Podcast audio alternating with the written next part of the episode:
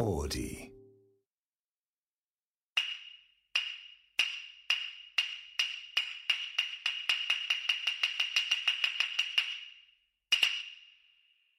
落語小別れ年の瀬になると聞きたくなるのが落語の人情話年末の定番となっている芝浜や文七もっといもいいですが今日は小別れという落語をご紹介します。主人公は酒飲みで女好きのぐうたら亭主熊五郎。あまりのぐうたらぶりに女房は愛想を尽かし息子の義母を連れて出て行きました。うるさいのがいなくなりせいせいした。なんて言っていたのもつかの間すぐに後悔の念が押し寄せてきます。思い出すのは女房と子供の顔ばかり。後の祭りとはいえ心を入れ替えよう。熊五郎は酒も女もやめて真面目に働き始めます。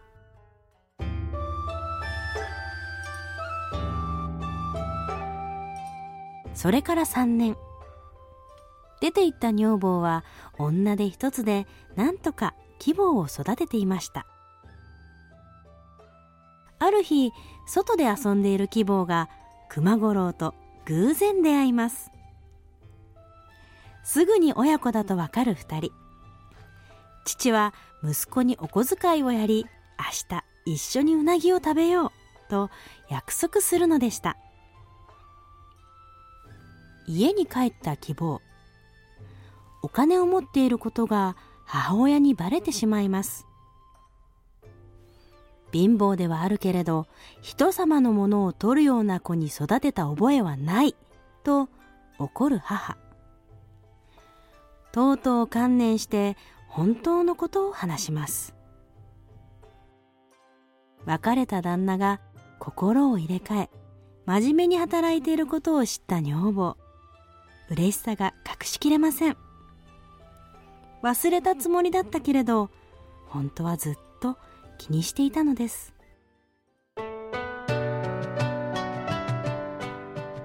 翌日希望は晴れ着を着てうなぎ屋さんに出かけます。その後ろからこっそりついていく女房。母親に気づいた希望に呼ばれ3人はうなぎを食べながらもう一度一緒に暮らすことを決めるのです。一度は離れてしまったものの別れてからもそれぞれを思っていた3人。どうしているだろうかと心のどこかで考えている。家族ってそういうものかもしれませんね。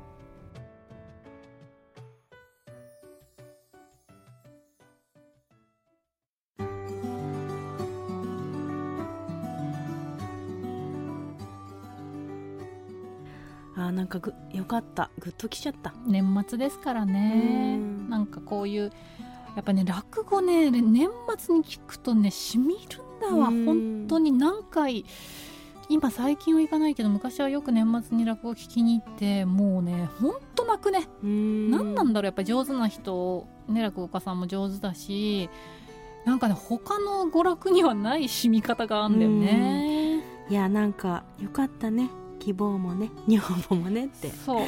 この旦那さんもね熊五郎もね。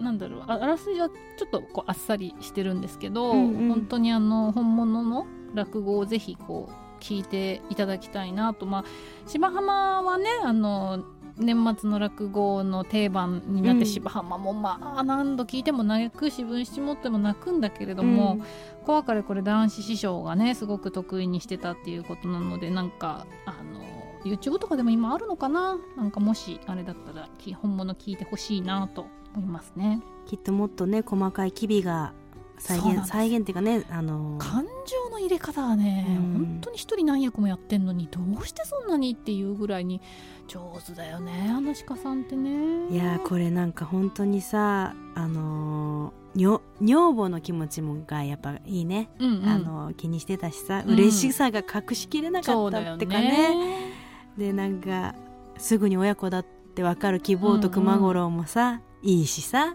まああのぐうたらだったけれども、ん。あのこう本質は悪い人じゃなかったんだろうね。こうやって元に戻ってくれるっていうことはさ、3年頑張ったのねみんながみんなね。うんうん。みんながみんなね。ね。そうだよね。いやそのうなぎたるやですよ。うまいでしょうね。きっとさそんなに大きくはないだろうしね、うん。それこそ一杯のかけそばじゃないけどさ。懐かしい。ちっちゃいのはねみんなで食べてたかもしれないしね。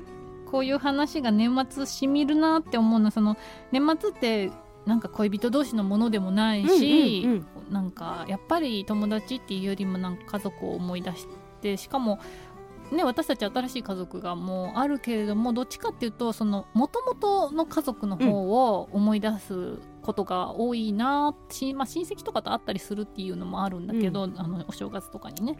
急に連絡取り始めるじゃん。なんか年末って、ねそうですね。うん。みんななんかお正月どうするとかさ、うんうん。そういうのもあってこうなんか家族に思いを血血のこうつながりに思いを馳せる季節だなと思うんですけれども、うん。はなちゃんはまあ今離れちょっと離れて暮らして。そうですね。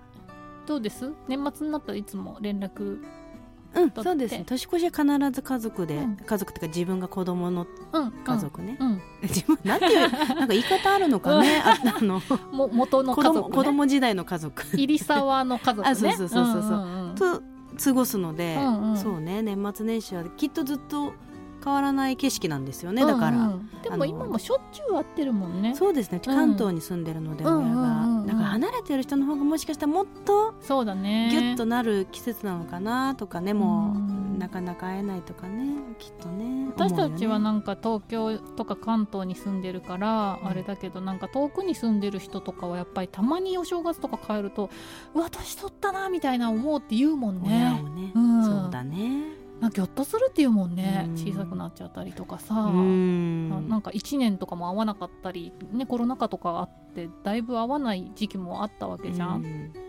なんかそういう離れて暮らす親みたいなのがちょっと私とか花ちゃんはピンとこないけど。うん、みんなもっと離れてね、うんうん。暮らしてる人はピンピンとくるというか大切さが分かる分かるずずーっと大切さが分かり続けてるわけじゃないもんね1年通して。離離れてるどう今なんかそのなんだろうな。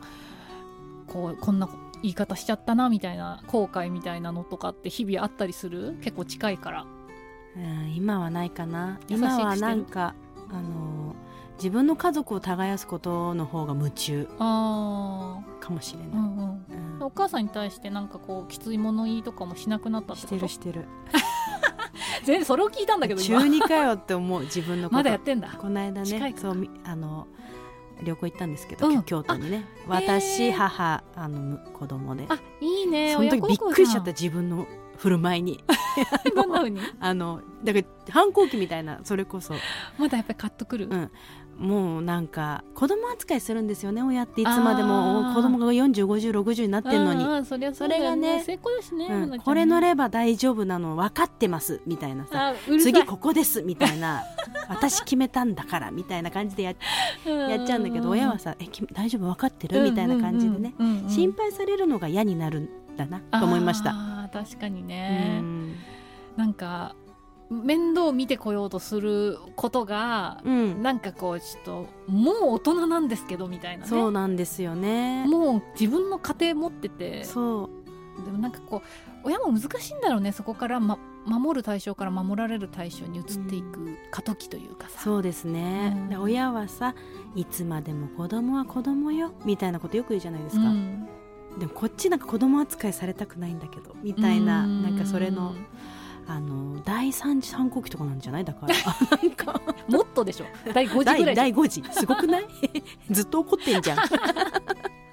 結構じゃあまだ怒りがち。まあお母さん元気だからそれができるまあっていうのはそうなんですよね。あんのかそう。どうなん反抗期反抗期、うん。親に反抗、うん、うんでも私なんかその第5次とかいう話聞くと、そのうん第5次ってことは反抗してない時期と反抗してる時期があるってことじゃん。うん。私の父親今一緒に暮らしてるんですけど父親に関してはもうその第何が第4次なのか5次なのか、うん。もうずっととずっと平均アベレージ高いみたいな。アベレージもずっと好きじゃないみたいな。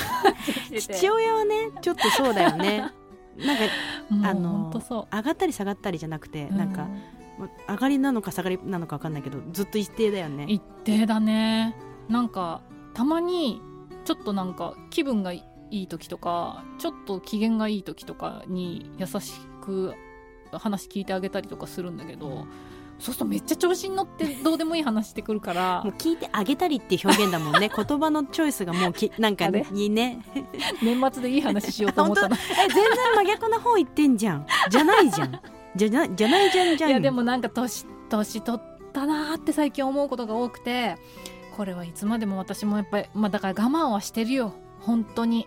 う一緒に住んでるからどうしても肉肉しく感じることもあって。そうだよ。だってさ熊あのー熊五郎もさ、うん。希望もさん。女房もみんな離れてたからだ。よそう。だからこれずっと一緒にいたらこの3だよ人がまた一緒に暮らすことを決めてこの後あの熊五郎がまたこの真面目を継続できるのかにかかってるよね。うん、やっぱり失って気づいて真面目に働き始めたわけでその後手に入れて、じゃあどうするかっていうね、家族って難しいね。うん。ずーっとずーっとこうちゃんとしてなきゃいけないというかさ、うん。なかなかさ親がもう人間なんだなって気づくまでにってさ時間かかると思わない？そうですうね、んあとやっぱり子供がね希望がいるし子供がいると子供の成長とともにこのなんかその三角だか四角だかも変わってくるじゃない、うんうん。人格とかも変わるから成長とともに、んんそうするとまた家族の形ってこうそのそれごとに変化していかないと、よね。やっぱ帳尻合わなかったり歪みが出てきたりしますからね。みんながそれぞれ変化をしているのにそれを報告しこういう変化があったよって報告し合わないから、なんか話した時にあれ？違和感違和感みたいな感じになるよね。日常の中で敏感に感じ取って変化していくのがきっとうまくいってるうまくいくいかないが何なのか分かんないけど、うん。なんかこうよくなる方法かもしれないですね、うんうんうんうん家族って。う。ん。うん。そうかもしれないね。だからいびつなんでしょうね。なんかいがみ合ってる、なんかね。そうだね。ね。でもなんかこう本当にさ悲しいけどさ生きてるうちにって思ってもさなんか生きてる時ってなんか嫌なとこばっかり目についちゃってなんかこう花ちゃんもねお父さん亡くしてるし、うんうんうん私も母親亡くしてるから、うん。やっぱりなんかさ死んだ人って神様みたいになっちゃうっていうかさ、まあね。なんか思い出す時っていいことばっかり思い出したりとかさ、うん、そうね。なんかするじゃん？